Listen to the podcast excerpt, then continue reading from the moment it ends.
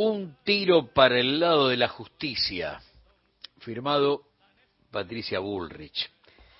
La autora, entre muchas otras obras de Quien quiera andar armado que ande armado, eh, ya sabes que se pronunció ayer en las redes sociales sobre Cristina con el mismo tono de la bala que no salió y el fallo que sí saldrá, ¿no? Como una especie de continuidad de aquello que había planteado Clarín en función de la poca efectividad de el intento de asesinato y seguramente el rol que iba a, jugar la a, jugar perdón la, la justicia amiga.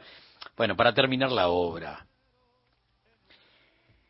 Eh, ahí tenemos una candidata que de a ratos hace campaña con la sanata de una solución filosófica integral a todos los males argentinos que su mismo gobierno generó entre 2015 y 2019 que necesita para volver a subirse al ring, bueno, a una de sus más grandes obsesiones, el exterminio, el aniquilamiento, la eliminación eterna del kirchnerismo. En realidad le apunta al kirchnerismo, pero podría ser cualquier otro sector del campo nacional y popular que venga a terminar con privilegios y intente ampliar derechos. Mientras tanto, y esto también es preocupante, el resto de la alianza que ella representa como candidata a presidenta está bancando su brutalidad con el silencio desde hace un rato largo. Porque la verdad es que terminada la interna con, con la reta, que más o menos era un cruce que esperábamos todos los días, ya nadie, nadie, nadie, nadie le contesta.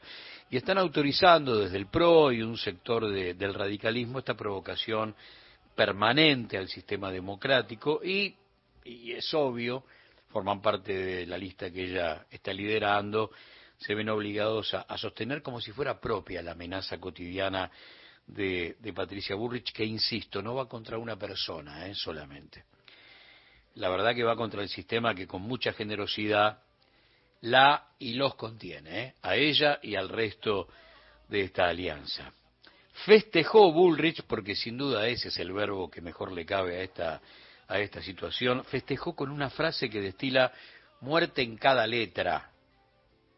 Y lo que está planteando es, vamos a seguir persiguiéndolos como lo hicimos desde 2016, ejecutando con toda crueldad a través de, jueces que responden a la República Macrista a todos los kirchneristas. Y en este caso, en el caso de Cristina, después que la Corte Macrista terminara con una jueza que sobre estas causas impedía la injusticia, listo, dale, otra vez a generar dos juicios orales, donde seguramente por ahí hasta vuelve a, a, salir tan absuelta como la habían eh, absuelto por falta de pruebas los fiscales antes de esta locura, pero no importa.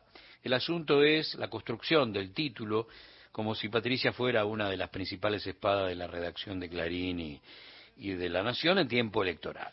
Esto es así y no hay, no hay otra vuelta. Sí llama mucho la atención que esto suceda mientras Pato nos debe grandes explicaciones por el rol de Milman en el atentado a Cristina que jamás repudió y está inundando la campaña electoral con esa violencia antidemocrática como si hablara de aumento de salario para todos y todas en cada, en cada mensaje. E, estamos esperando por estas horas, porque así lo solicitó Brenda Uliarte, la posibilidad de que en la ampliatoria de su declaración diga que un allegado a Milman los mandaba a repudiar a Cristina por seis mil pesos por cabeza dos meses antes de, del atentado, ¿no? Y algún día por ahí sabremos eh, por qué un experto en informática borraba la memoria de los celulares de Milman y de una de sus asesoras en la sede de la fundación de la propia Pato Bullrich. Ahora, todo esto sucedía como si la candidata de Juntos por el Cambio no viviera en la Argentina. Porque mientras Bullrich decía eso, la UNESCO le tiraba con toneladas de memoria a negacionistas, a apologistas del terrorismo de Estado, que viven en las dos fracciones de la ultraderecha que, que están intentando desde la oposición desbancar al gobierno nacional y popular. La verdad que el posteo que hace Bullrich es de una persona que no vive en la República Argentina. porque desde, desde el mediodía, desde poco antes del mediodía, esta noticia ya estaba, esta noticia era una, una piña que, si querés, la casualidad del destino puso enfrente de Victoria Villarruel y de ella misma. Victoria Villarruel después del acto en la legislatura, ella después de la carta de intención hacia, hacia los milicos diciendo que tuvieron un trato inhumano por parte de, del kirchnerismo. Bueno, la ESMA. Y la verdad que, que da para hablar un, un ratito de, de, algo que nos tiene que convocar todos los días, esa arcilla de memoria con la que se construye presente y, futuro, y por supuesto me acordé de Graciela Lois y de Laura Bonaparte, eh, Laura, madre de Plaza de Mayo, la mamá de Luis Brustein, las dos, allá por octubre de 1998, lograron que el juez Marinelli fuera quien frenara por inconstitucional un decreto del Poder Ejecutivo menemista que había dispuesto la demolición de la ESMA, como forma de, de barrer con la memoria, de barrer con el pasado, sobre la base absurda de una reconciliación de cartón ridícula que no nos llevaba a ninguna parte, pero eso existió. El menemismo, como parte del segundo desembarco del neoliberalismo en la República Argentina, pretendía terminar con la memoria. El cambio de matriz económica que habían operado desde el 24 de marzo del 76, civiles y militares tenían en la ESMA un monumento al terrorismo de Estado que fue una de las medidas económicas más fuertes de Martínez de Osa. Barrer con el dique de contención sindical, social, político, para frenar la instalación de esa patria financiera que mataba a la, a la, a la patria de fábrica a, tres turnos. ¿no?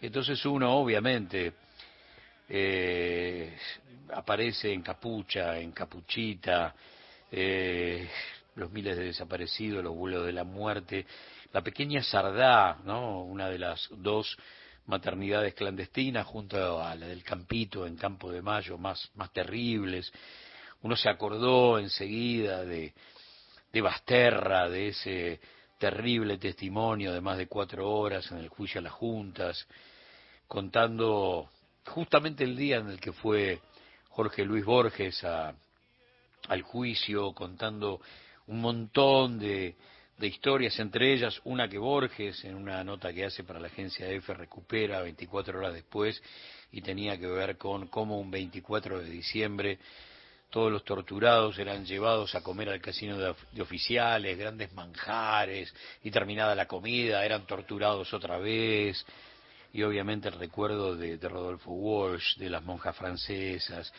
y de ese proyecto personal, cínico, eh, terrible del propio Macera que entendía que la ESMA podía ser un, un campo de rehabilitación para algunos militantes que, que, él pretendía captar ¿no? en, en, ese formato del Partido para la Democracia Social con el que buscaba hacer una salida democrática de, de la última dictadura y la creación del diario Convicción. Bueno, toda esa locura tiene que ver con, con la ESMA, con ese lugar, con ese espacio donde hoy se siembra vida, donde hubo tanta muerte, ¿no? Tanta, tanta, tanta muerte. Y el día terminó tarde con el 135 a 103 todos contra Juntos por el Cambio y Randazo al frente de lo que queda de Schiaretti como referencia política que intenta tener cierta estatura nacional. La verdad que eh, el debate mostró un grado de agresión mayúscula frente a, a, ese liderazgo que está construyendo día por día, paso a paso, eh, Sergio Massa, multiplicando decisiones económicas bastante virtuosas, comprobables, reales, de carne de carne y hueso, ocupando el centro de la escena y buscando que ganancia desaparezca para siempre de los lugares que supo frecuentar. Y ahora, eso del salario no es ganancia, es una sentencia que está esperando por el Senado de la Nación y que daría la sensación a esta altura del partido tiene aroma a, a cosa juzgada. Por lo tanto, arrancaste con con la UNESCO poniendo el ojo en la ESMA y, el hecho de transformarlo en patrimonio de la humanidad implica que ninguna otra locura de la derecha podrá afectarla, que no podrá volver un decreto al mejor estilo Carlitos de 1998 cuando intentó derrumbar cada piedra de la ESMA para que no haya memoria. Bueno, ese es el dato importante. Y es el mundo el que está poniendo de pie la verdad histórica que algunos en la Argentina están negando y fundamentalmente tratar de que los apologistas retrocedan, ¿no? Porque los apologistas son los que entienden que lo hecho bien hecho está y si es posible habría que habría que volverlo a hacer. Y por ahí no tenemos la dimensión de lo que estamos diciendo cuando hablamos de miles y miles y miles y miles de personas que no solamente fueron asesinadas, sino que por primera vez en nuestra historia, cuatro tipos en una mesa deciden que no debe haber rastros de su cadáver, que deben, se lo debe tragar la tierra, la historia. Bueno, eso, eso tan terrible fue parte de, de nosotros mismos, aunque Brandoni se enoje con Darín por la película 1985. Todo esto nos pasa cuando uno trata de, rearmar eh, algo así como la postal cotidiana, la postal de todos los días. Este, la verdad que encuentra, encuentra aspectos, eh, no sé cómo decirlo, de gente que es parte del sistema democrático fruto de la enorme generosidad del sistema, pero que lo atentan todo el tiempo, todos los días. Y te decía, después de lo de la UNESCO llegó Patricia Bullrich con esto de un tiro para el lado de la justicia, volviendo con toda violencia contra Cristina, y después la, victoria por el tema impuesto a las ganancias. Fueron 24 horas eh, eh, donde la derecha sufrió derrotas simbólicas y de carne y hueso. Se mostró caliente y beligerante, casi como punto de partida, teniendo en cuenta que a un sector las encuestas le dan cada vez peor, las propias, ¿eh? esas que llegan y que no se, no se publican en los medios de comunicación, y que entonces de manera desprolija van a vaciar el cargador y van a generar que la campaña ingrese seguramente en una espiral de violencia simbólica bastante jodido, bastante, bastante, bastante jodido. Estamos como eh, qué sé yo, entrando temprano al velorio Juntos por el Cambio y eso a algunos les está jodiendo demasiado. Les está jodiendo demasiado. Bueno, más o menos por acá va, van a andar las tres horas de, programa de hoy en lo que tiene que ver con, con lo político, en lo que tiene que ver con la actualidad nacional, porque, insisto, venimos de 24 horas donde la derecha sufrió derrotas simbólicas y de carne y hueso. Y como te decía hace segundos nomás, está dispuesta a vaciar el cargador en plena campaña. ¿Por qué? Porque la cosa no viene bien. No viene bien. Y como algún día te dije, no hay espacio para, para reconversiones. Se inmolan. Ya está, ¿eh? no, hay punto de, no hay punto de regreso después de un punto de partida tan complejo. No hay regreso y entonces se inmolan en medio de la hoguera. Te diría que casi no tienen otro destino. Viene por ahí la mano. Aunque Bullrich parece que tuitea y habla en las redes como si no viviera en la Argentina. Mientras tanto, la ex ESMA es patrimonio de la humanidad.